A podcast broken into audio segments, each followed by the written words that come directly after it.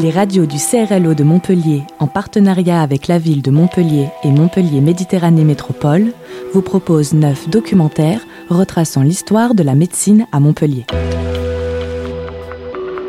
Une série d'entretiens avec des historiens, des guides, des médecins, des structures médicales et des responsables des labos à la pointe de la recherche. Comment les collections universitaires racontent l'histoire de l'enseignement médical à Montpellier. Un documentaire proposé par Radio Clapas.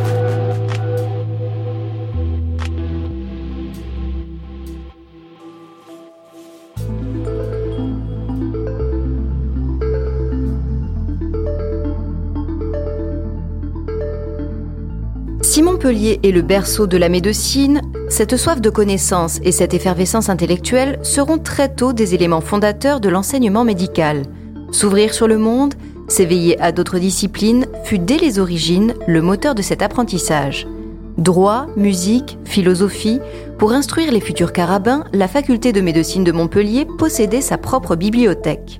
Devenu un bien patrimonial, ce lieu regorge de pépites insoupçonnées qui s'étendent sur 9 km linéaires de rayonnage. Un ensemble de textes d'une grande rareté qui en font l'un des joyaux du patrimoine. Trésor caché dans les coulisses de la BU de Montpellier, un magazine conçu par Mélanie Charpentier et Bruce Torrent.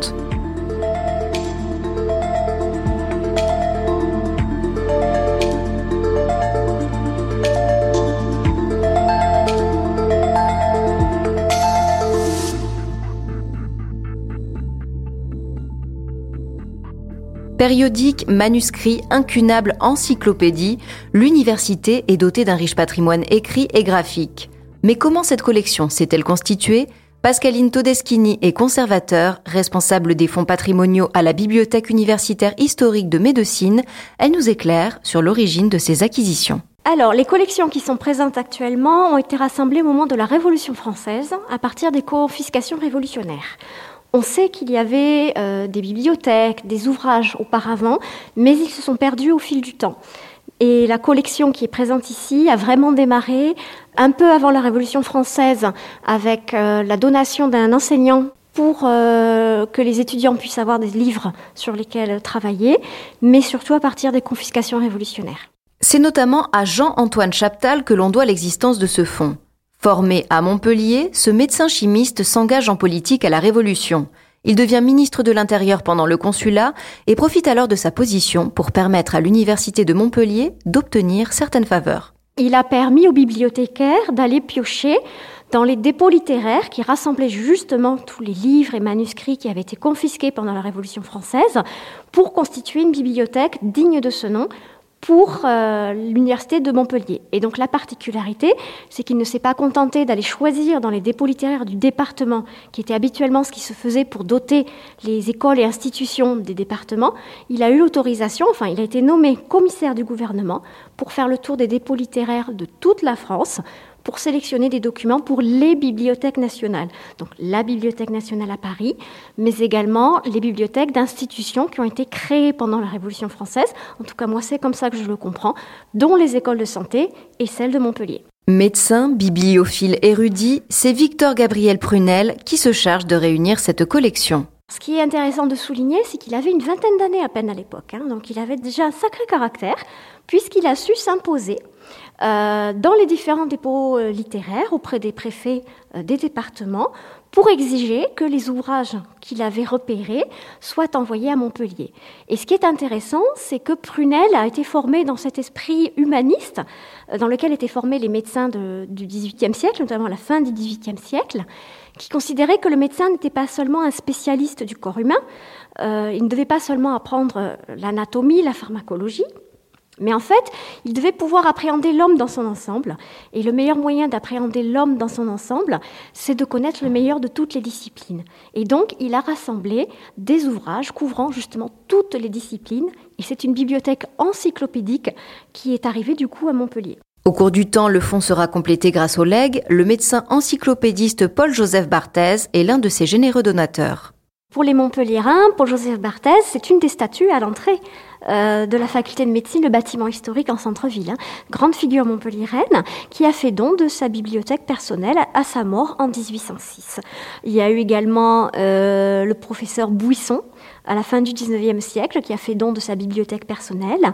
Pour l'anecdote, ce sont les ouvrages qu'on trouve aujourd'hui dans le bureau du doyen du bâtiment historique. Pour ceux qui ont la chance de pouvoir visiter le bâtiment, notamment lors des journées du patrimoine, c'est un, donc c'est un bureau dont les murs sont couverts de livres. Ce sont les livres du professeur Bouisson. Pour valider son savoir, jusque-là, le médecin devait se plier à un exercice oral. Et c'est seulement au XVIe siècle que les premières thèses imprimées font leur apparition. Ces précieux objets de recherche sont depuis conservés au sein des archives de la bibliothèque. C'est également le cas des registres, des documents, qui nous donnent notamment des indices sur les immatriculations d'anciens étudiants devenus célèbres. À l'époque, il n'y avait pas de secrétariat, donc c'était les étudiants eux-mêmes qui s'inscrivaient de leurs propres mains dans le registre d'inscription, mais également dans les registres d'examen lorsqu'ils passaient les différents examens, baccalauréat, licence, doctorat.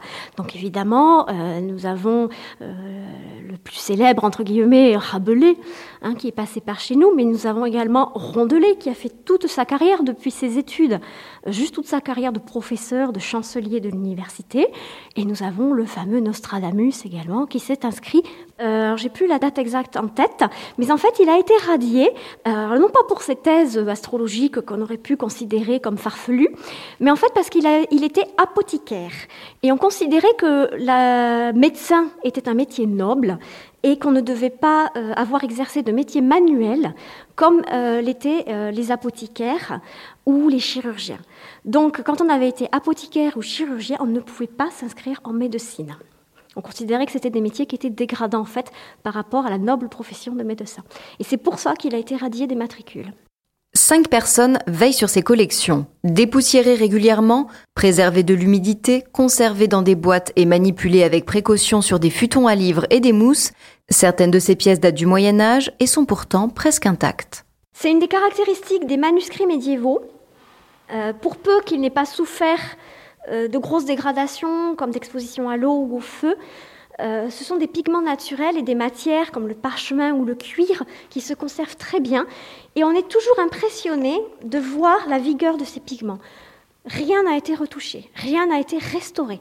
C'est vraiment les pigments et l'or utilisés de l'époque qui sont toujours aussi brillants et aussi beaux.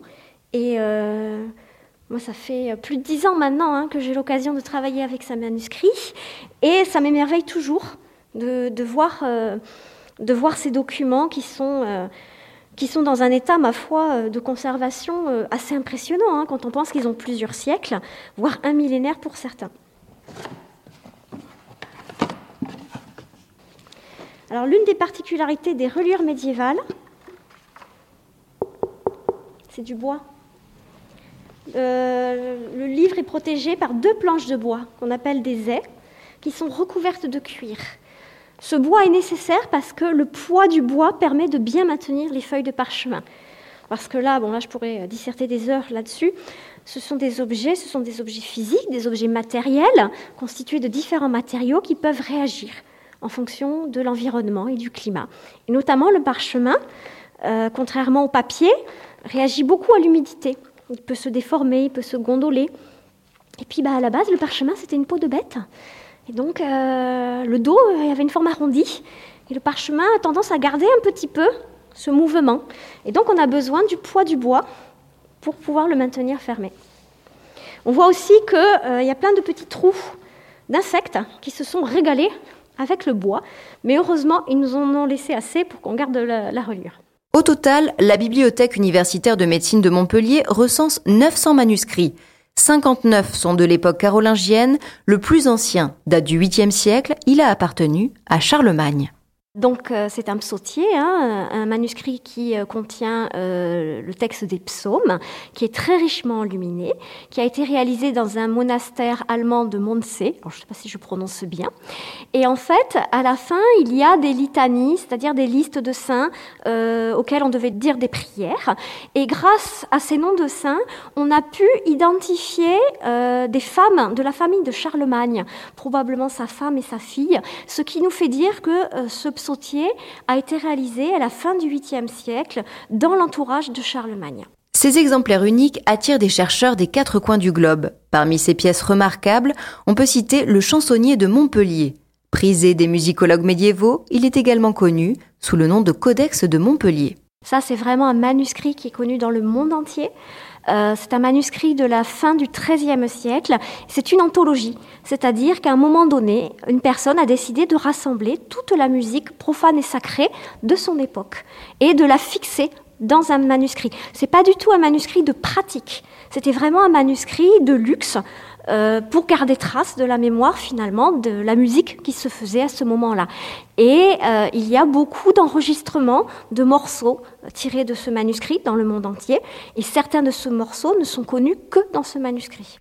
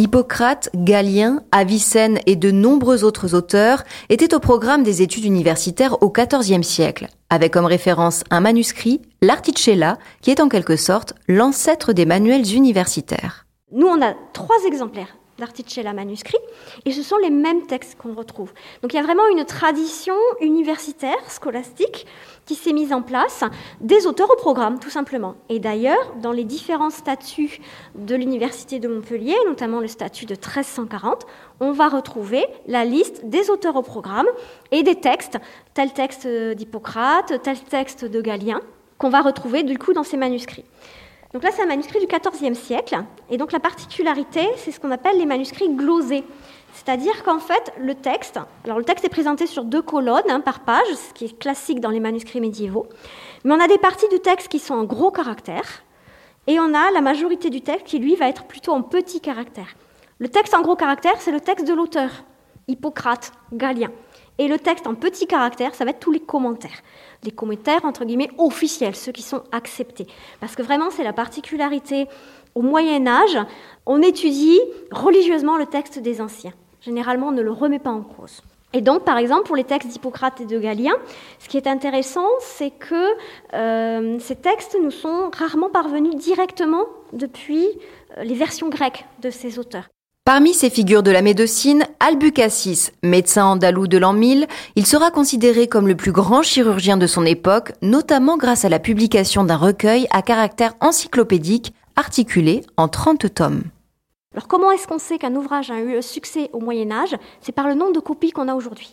Plus on a de copies qui sont restées aujourd'hui, plus ça veut dire qu'il avait été copié euh, au Moyen Âge. Et donc effectivement, la particularité, c'est qu'il inventait ses propres instruments de chirurgie, et dans ses premiers manuscrits qu'il a copiés probablement de sa main ou qu'il a fait copier par un secrétaire, il y avait ces dessins qu'on retrouve dans les manuscrits par la suite. Ici, nous avons la chance d'avoir deux manuscrits euh, d'Albucassis, un manuscrit en latin, également une très belle édition en occitan réalisée à la demande de Gaston Phébus, et on peut comparer justement les dessins euh, de ces instruments de chirurgie. Donc on voit qu'il y a quand même eu des déformations au fil du temps, hein, de copie en copie. Ensuite, il ne faut pas oublier que quand on fabrique un livre, il y a celui qui écrit le texte et il y a celui qui fait les illustrations. Et celui qui fait les illustrations, c'est pas du tout un médecin, c'est pas du tout quelqu'un qui s'y connaît. Donc en fait, il va reproduire un dessin qu'il ne comprend pas forcément, d'où les déformations qui peuvent y avoir. Mais il y a des choses qu'on reconnaît très bien, hein, comme les crochets dentaires. Ça, ça n'a pas l'air d'avoir beaucoup changé au fil des siècles. Il a également euh, inventé un précurseur d'un appareil dentaire pour maintenir les dents ou des fausses dents. Et c'était un texte qui a intéressé euh, jusqu'aux riches lettrés comme Gaston Phébus, qui a fait réaliser un exemplaire pour son usage personnel.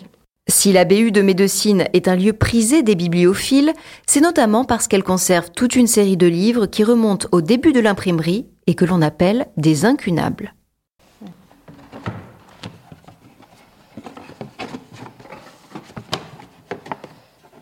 Donc voilà, donc, euh, vous voyez, un certain nombre de ces ouvrages sont protégés par une boîte. là, par exemple, c'est intéressant, j'ai quatre livres de petit format, hein, presque le format de poche, nous, on va appeler ça des octavos. Euh, ce sont quatre exemples de régimes de santé, plus ou moins attribués à Arnaud de Villeneuve. Donc Arnaud de Villeneuve, hein, pour les Montpellierins, forcément c'est un nom qui parle, hein, on connaît au moins par les hôpitaux. C'est aussi un médecin assez célèbre au XIVe siècle, qui a notamment été le médecin de plusieurs papes en Avignon. Le régime de santé de l'école de Salerne, c'est en fait euh, un enseignement qui s'est diffusé à partir du XIIe siècle à Salerne, en Italie. À la base, Regimen Sanitatis, c'est un poème en vers qui donne plein d'instructions pour garder la santé. Et en fait, ça a été repris à de nombreuses euh, reprises. Et notamment, euh, Arnaud de Villeneuve en a parlé. Et si bien que par la suite, notamment à la fin du XVe siècle, début du XVIe siècle, on trouve beaucoup de textes euh, régime de santé lié à Arnaud de Villeneuve. Alors, ce n'est pas forcément Arnaud de Villeneuve qui les a écrits, mais en fait, on a tellement associé sa figure à ce type de texte qu'on lui a attribué par la suite un certain nombre de textes de régime de santé. Donc là, on a des versions en latin, on a des versions en français, et c'est intéressant parce que là, ce sont plusieurs incunables, de 1491, 1493, 1494. Donc là, ça fait même pas 50 ans qu'on a du livre imprimé, et on voit qu'on a déjà plusieurs exemplaires du même type de texte. Donc ça montre le succès qu'avait ce type de texte, tous ces conseils pour garder la santé.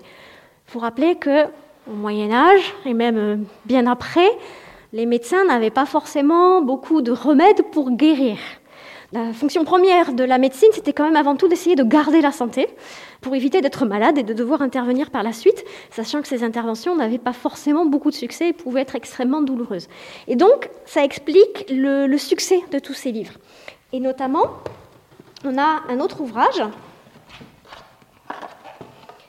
de 1517 qui s'appelle Le Trésor des pauvres. Donc s'ensuit le Trésor des pauvres qui parle des maladies qui peuvent venir au corps humain et des remèdes ordonnés contre Issel, avec la chirurgie et plusieurs autres pratiques nouvelles de son maître Arnoux de Villeneuve et maître Gérard de Solo, docteur en médecine de Montpellier. Et donc là, c'est clairement un livre pratique de remèdes. En 1543, alors qu'il n'a que 29 ans, c'est André Vézal qui révolutionne l'anatomie. Ce chirurgien est avant tout pragmatique. Si à cette époque la dissection du corps humain est tabou, Vézal est à contre-courant. Il affirme que les autopsies sont le meilleur moyen de comprendre le fonctionnement du corps humain, des observations qu'il consigne dans un ouvrage de référence, De Humani Corporis Fabrica Libri Septem, et dont la bibliothèque universitaire de Montpellier possède une réédition datant de 1555. Aux ans de dissection, ben, ça peut se voir que ce qu'il voit ne correspond pas à la description de l'anatomie de Galien. Bon, Galien, on est quand même, si je me souviens bien, en deuxième siècle après Jésus-Christ. Donc ça fait quand même un certain nombre de siècles qui se sont écoulés. Et euh, donc Vézal euh, va euh, faire des dessins de ce qu'il observe, ou va faire faire des dessins de ce qu'il observe, et il va confier l'exécution de, ces dessins à euh, un artiste qui s'appelle Jan Valkalkar, qui est assez connu à l'époque. Et il ne va pas hésiter justement donc à remettre en cause ce que tu disais Galien, ce qui est très très mal pris par ses contemporains de l'époque. Ce genou qui ose remettre en cause l'autorité de Galien, ça passe très mal. Euh, pour vous dire à quel point euh, il était difficilement concevable de remettre en cause Galien, un autre professeur d'anatomie de, de l'époque, qui s'appelait Jacques Dubois, Silvius en latin, lui euh, avait trouvé, pour concilier le fait que ce qu'il voyait ne correspondait pas à Galien, en avait tiré la conclusion que c'était parce que la race humaine avait dégénéré depuis Galien. Pour, euh, pour arriver à, euh, ne pas contredire Galien par rapport, mais qui, ne va pas avec ce qu'il voyait. Et donc il va réaliser toutes ces planches qui sont extrêmement connues. Donc c'est intéressant parce que bon, les planches anatomiques au XVIe siècle, c'est tout à fait ça. C'est un mélange entre art et science. Donc on va avoir le squelette ou les écorchés avec les muscles, mais qui vont être mis en scène avec un paysage derrière, avec un village, avec des maisons. Et surtout, bah, les, squelettes, les écorchés prennent des positions euh, assez artistiques. Hein. Il y a des planches de Vézal qui sont extrêmement connues, hein. celui où il s'appuie sur la bêche ou celui où il tient un crâne. Hein. Voilà. Après, en plus à l'époque, euh, le droit d'auteur, ça fonctionne pas énormément. Euh, donc en fait, ces planches vont être abondamment copiées et reprises dans d'autres ouvrages. Dans un autre genre, le médecin naturaliste Guillaume Rondelet deviendra lui aussi une référence. Véritable pionnier de l'ichthyologie moderne, Rondelet fut un novateur dans sa pratique et dans son iconographie grâce à un ouvrage édité en 1554. Donc, voici l'histoire des poissons de Guillaume Rondelet. Donc, euh, Rondelet, euh, qui a étudié la médecine à Montpellier, qui ensuite est devenu professeur, il est devenu chancelier de la faculté de médecine, et c'était un professeur renommé pour euh, ses qualités en anatomie. C'est intéressant parce qu'en fait, pendant tout le Moyen Âge, les études de médecine consistaient essentiellement à étudier les textes des anciens. Et on étudiait religieusement les textes des anciens et surtout on ne les remettait pas en question.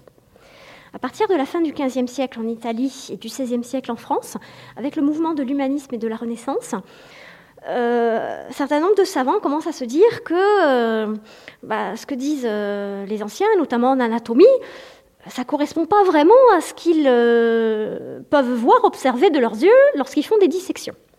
Et donc on va commencer à remettre un petit peu en cause ce savoir et surtout on va aller, ben, on va aller voir par soi-même, on va aller opérer euh, des dissections. Et notamment dans le cas euh, de Rondelet, pour son histoire des poissons, eh ben, il va se procurer des dizaines, des centaines d'espèces de poissons qu'il va lui-même autopsier donc déjà, ce livre est extrêmement intéressant par sa démarche, hein, puisque voilà, il va partir de ses observations pour rendre compte de ce qu'il a vu par lui-même, et pas seulement accepter pour argent comptant ce que disaient euh, les autres.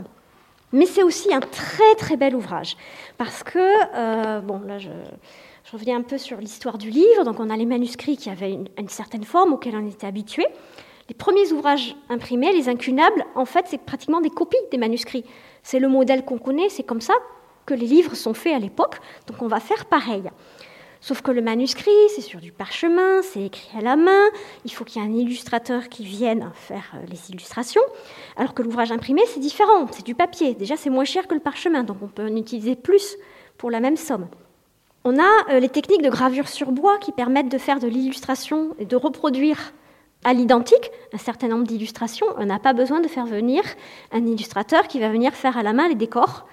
Et donc petit à petit, au cours du XVIe siècle, le livre imprimé va se détacher du modèle manuscrit et va profiter des possibilités qui sont offertes par l'impression sur papier, par euh, l'impression avec de la gravure sur bois. Et ce livre, c'est vraiment un très bel exemple de ce qu'est devenu le livre imprimé qui s'est affranchi du modèle manuscrit. On joue avec euh, des majuscules du texte, on a des lettrines euh, décorées en bois gravé, on a la représentation de tous les poissons hein, sous forme d'une gravure sur bois. Et on va jouer un petit peu euh, sur la forme du texte. on va mélanger les illustrations au milieu du texte. On va jouer un peu sur la forme du texte en faisant ce qu'on appelle un cul de lampe, c'est-à-dire que la fin du texte forme un triangle. Donc vraiment, c'est un très très bel exemplaire de, de livre imprimé au XVIe siècle. Si 45% des ouvrages imprimés conservés au sein de la BU sont dédiés à la médecine, la diversité des ouvrages participe également à sa renommée. Histoire, géographie, littérature, la BU possède tous les grands dictionnaires et encyclopédies, dont celles de Diderot et d'Alembert. Des grammaires dans plus de 30 langues, y compris le gaélique ou le tibétain. Une bibliothèque numérique permet au grand public de consulter ce fonds via Folia, 200 manuscrits sont accessibles en ligne et téléchargeables gratuitement, ainsi que des vues d'optique et des documents sur les médecins et pharmaciens montpelliérains. Si vous souhaitez découvrir ce patrimoine documentaire, sachez que la Bibliothèque universitaire de médecine organise des visites guidées sur demande. Renseignements au 04 34 43 35 80. Trésor caché dans les coulisses de la BU de Montpellier. Ce magazine a été réalisé en collaboration avec la ville de Montpellier et Montpellier Méditerranée Métropole.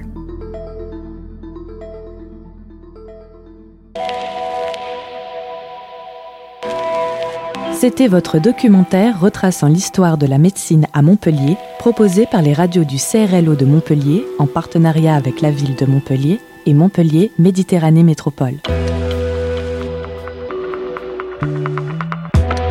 Retrouvez tous ces documentaires en podcast sur les sites de Radio Clapas, Radio Campus Montpellier et Divergence FM.